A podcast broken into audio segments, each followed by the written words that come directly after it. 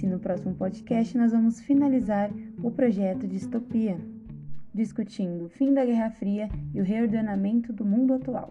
Bom, o projeto Distopia, projeto esse idealizado por mim, Evelyn, e pela minha colega Marjorie, tem por objetivo compreender a Guerra Fria como um fenômeno histórico que conecta diversos aspectos socioculturais, econômicos e políticos, que tiveram um efeito permanente na história mundial, elaborando assim como Estados Unidos e União Soviética tiveram papéis diferentes nos acontecimentos e como essas colaborações tiveram efeitos também diferentes para cada um deles, e que a junção desses cenários ajudaram com efeito na construção da sociedade atual.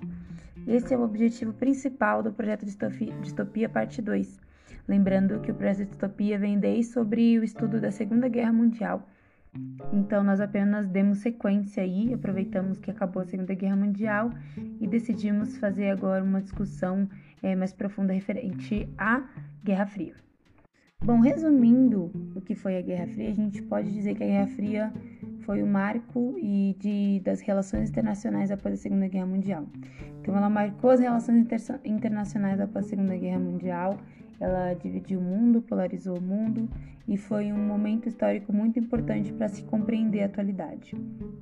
Com o passar do tempo, é, a Guerra Fria ela vai perdendo é, grande força, né? E nos anos 70 ali ocorreram algumas mudanças significativas com o relaxamento das tensões entre as grandes potências. Então, no começo, pós Segunda Guerra Mundial, era tudo muito intenso, né? Estados Unidos e União Soviética, eles estavam a ponto de, de transformar em uma guerra física, né? Vamos dizer assim. Isso não só foi feito, como a gente disse no, nas aulas anteriores, devido à questão das armas é, de fogo, das armas nucleares. Então era tudo muito intenso, estava tudo muito intenso. Mas foi passando o tempo e aí no, nos anos 70 vai começar a enfraquecer um pouco aí essa tensão entre Estados Unidos e União Soviética. No interior da União Soviética, é, alguns problemas econômicos e sociais eles vão começar a ficar muito evidentes provocando algumas propostas de mudanças que desencadearam o fim do socialismo no país. A gente também já estudou nisso, né? Só estou dando só uma passada, mas essas questões sociais, a população vai ficar muito revoltada, vão ter revoltas e protestos referente a as pessoas morrerem de fome, enfim, realmente problemas econômicos que vão ficar extremamente evidentes e aí vai acabar desencadeando o fim do socialismo. Nesse contexto também, os países do leste, do, do leste europeu também enfrentaram mudanças em sua política, tá? Por quê? Porque as reformas iniciadas na União Soviética, de certa maneira, elas impulsionaram a abertura política em vários países socialistas, tá? Porque todas as outras regiões elas estavam sob a influência do, da União Soviética. Então, todas estavam sobre a área de influência da União Soviética e automaticamente, quando é, esse enfraquecimento do socialismo é, acontece na União Soviética, os outros países eles também começam a enfraquecer, tá? O socialismo vai perder então grande força a partir da, do, do fim do socialismo na União Soviética.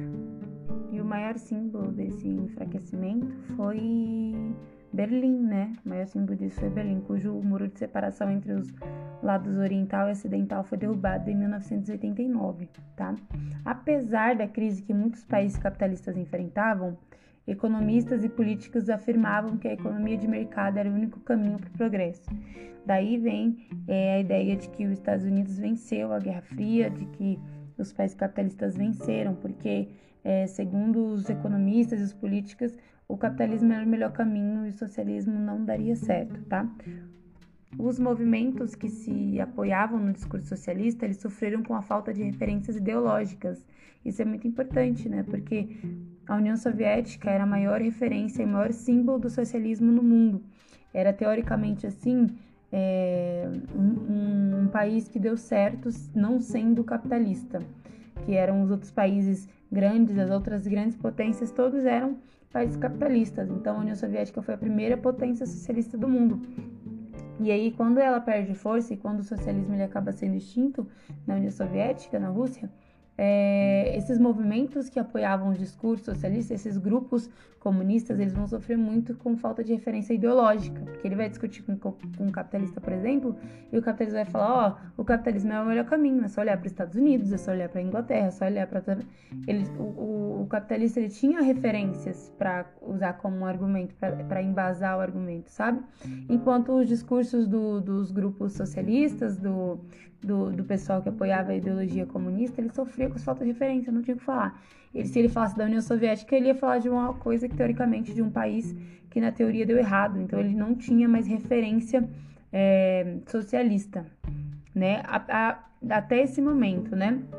Só que existia um país, sim, que vai acabar chamando atenção é, em relação ao, ao, sistema socialista, né?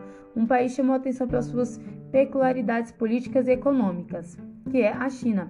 A China tinha um governo socialista desde 1949, embora mantivesse sua independência em relação às políticas soviéticas. Então, assim, a China ela era um país socialista desde lá do, da posse do Mao lá, Mao Tse-tung, alguma coisa assim, não sei falar em chinês, estou péssima para reproduzir esses nomes estrangeiros, mas desde da, do golpe do Mao, ele, a China ela vivia sob domínio do sistema socialista, né? O mal ele vai morrer, mas o, o grupo também que vai fazer o golpe do mal, ele também manteve o discurso e os moldes do socialismo no país.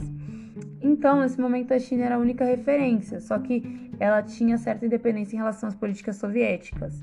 É que nem a gente falou no, nos podcasts passados sobre a Iugoslávia, né? Que era socialista, porém não era um socialismo soviético, né? O, o Tito, o Marechal Tito, ele discordava muito da forma como que o Stalin implantou o socialismo na União Soviética. Só que aí nesse caso seria mais uma, um exemplo de um país socialista que apesar de de um determinado período ter dado certo, acabou dando errado no final. Então, essa, essa referência, realmente, esses grupos socialistas que defendiam a ideologia socialista acabam perdendo força.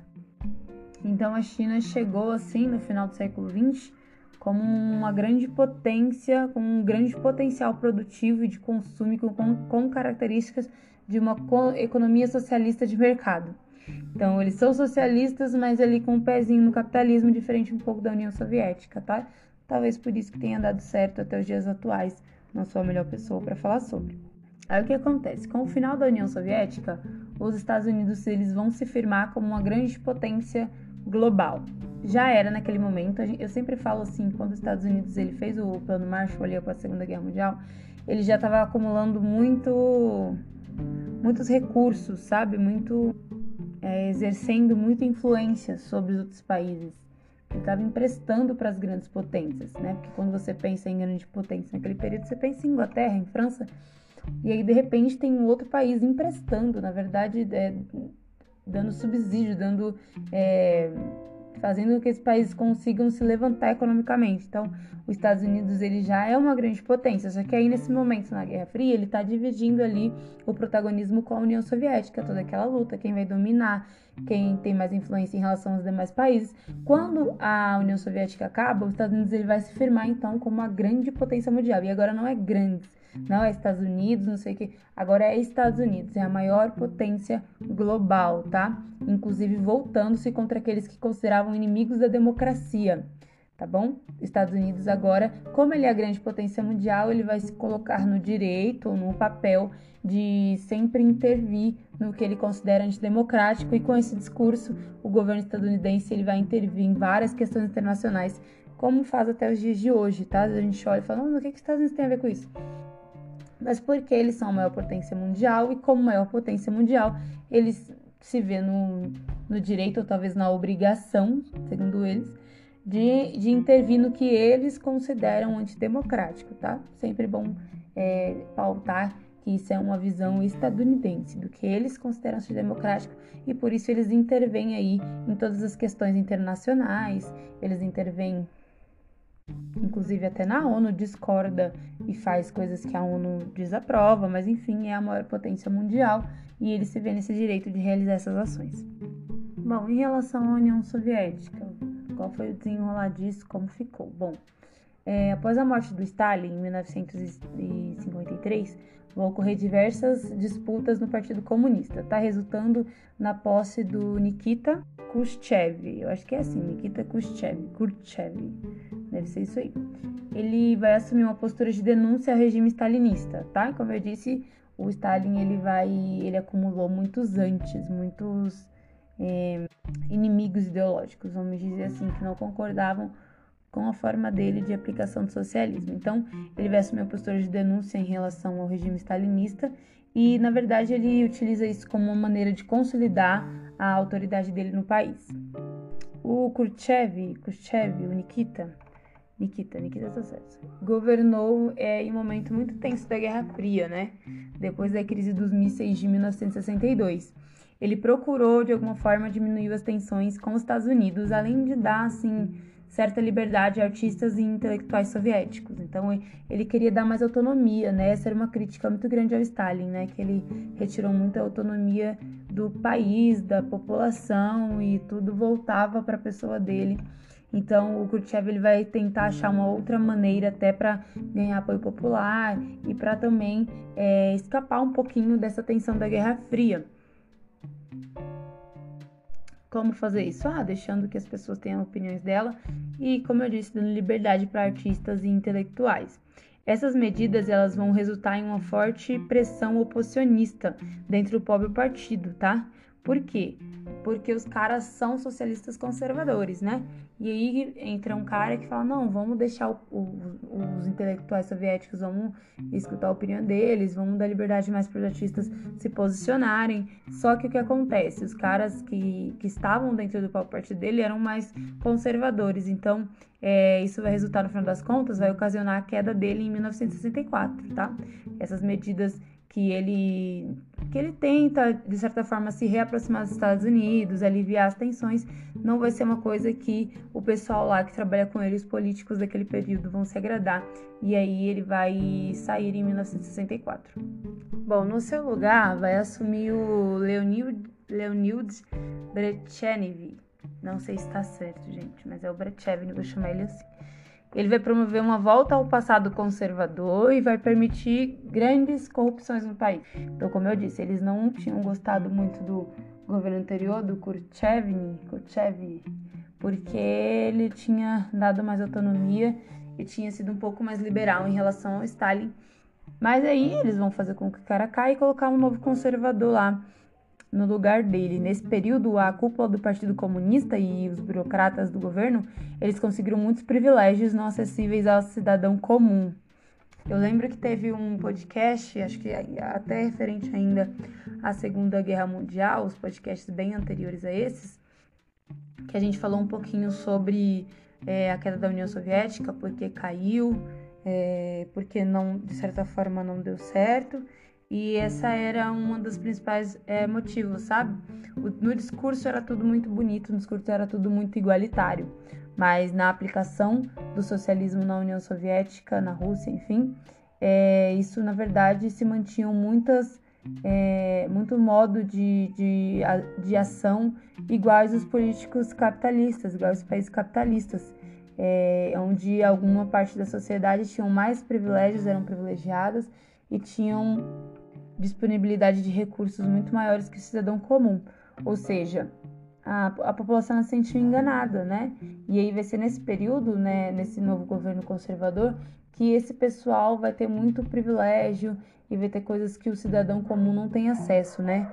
É, por exemplo, compra de produtos, produtos importados em lojas especiais, via, viajar frequentemente ao exterior, ter carro de luxo, viver em bons imóveis, enfim. Nesse momento, a União Soviética já está caindo. Lá no comecinho do podcast, a gente falou que ela estava caindo, vamos dizer assim, que ela estava entrando em declínio devido a questões, problemas econômicos, né? As pessoas estavam morrendo de fome. Então, o cidadão comum estava morrendo de fome, mas os políticos estavam o quê? Estavam viajando, estavam comprando carro, vivendo em casas boas, enquanto a população não tinha nem o que comer, tá? Então havia uma grande distância entre a burocracia estatal e a população. Então a desigualdade social nesse período na União Soviética ela era gigantesca. E esse é o principal motivo, às vezes, até do, do argumento contra o socialismo, né? Porque escrito no papel ele é muito bonito, né?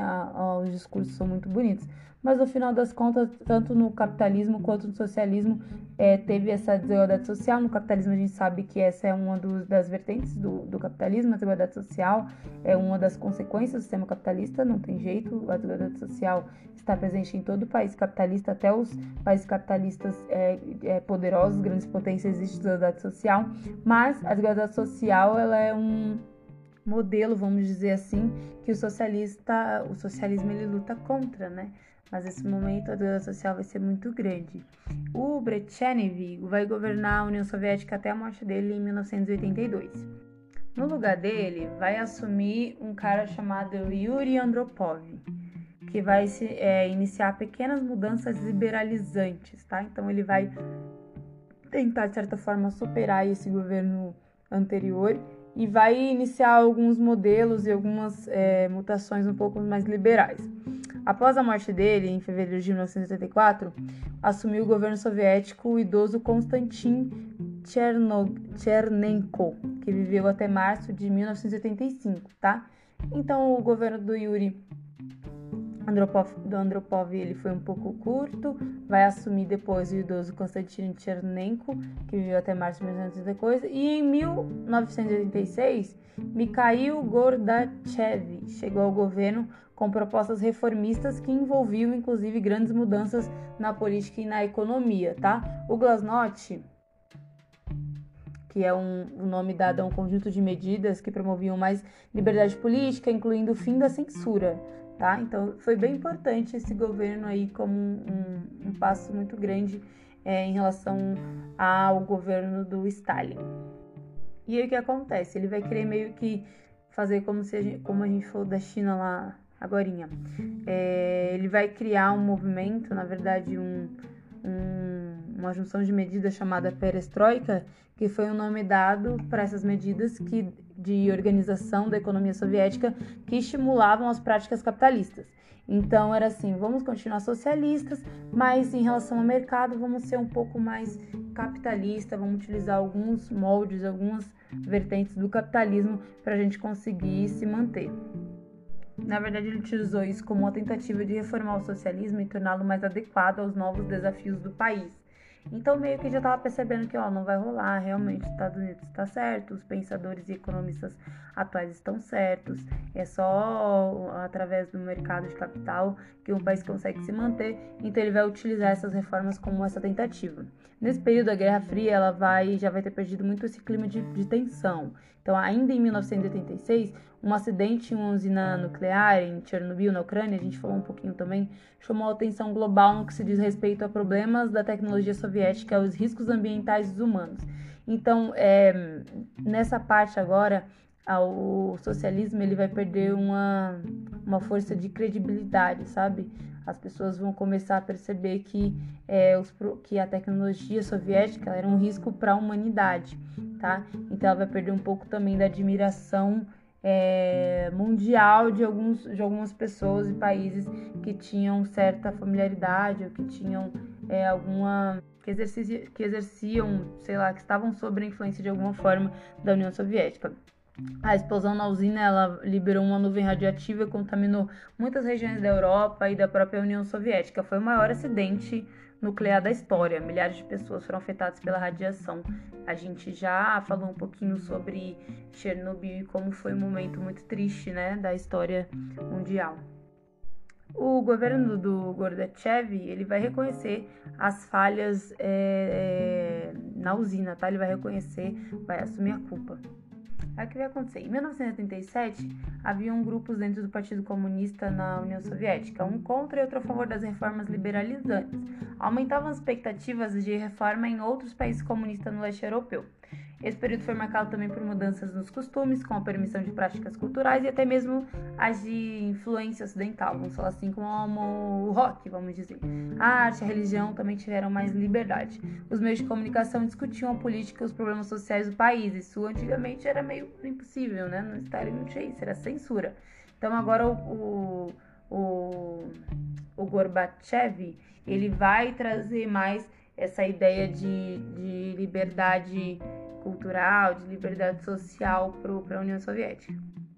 E aí, com tudo isso acontecendo, a, a visita do Gorbachev à Alemanha Oriental em outubro de 1989 vai colaborar com a queda do maior símbolo da Guerra Fria, o Muro de Berlim. E aí o Muro de Berlim, ele, ele simboliza o fim da Guerra Fria, vamos dizer assim, ele marca o fim da Guerra Fria. Muitos países do leste europeu também vão acabar saindo da esfera de influência soviética. Os Estados Unidos, de certa maneira, buscavam criar boas relações com o governo soviético, que estava bastante enfraquecido no cenário internacional. Bom, no próximo podcast a gente vai falar um pouquinho mais sobre os países é, das áreas de influência em volta do mundo. Nesse eu tentei focar mais na União Soviética e nos Estados Unidos aí como finalização da guerra. Espero que vocês tenham gostado. Até o próximo.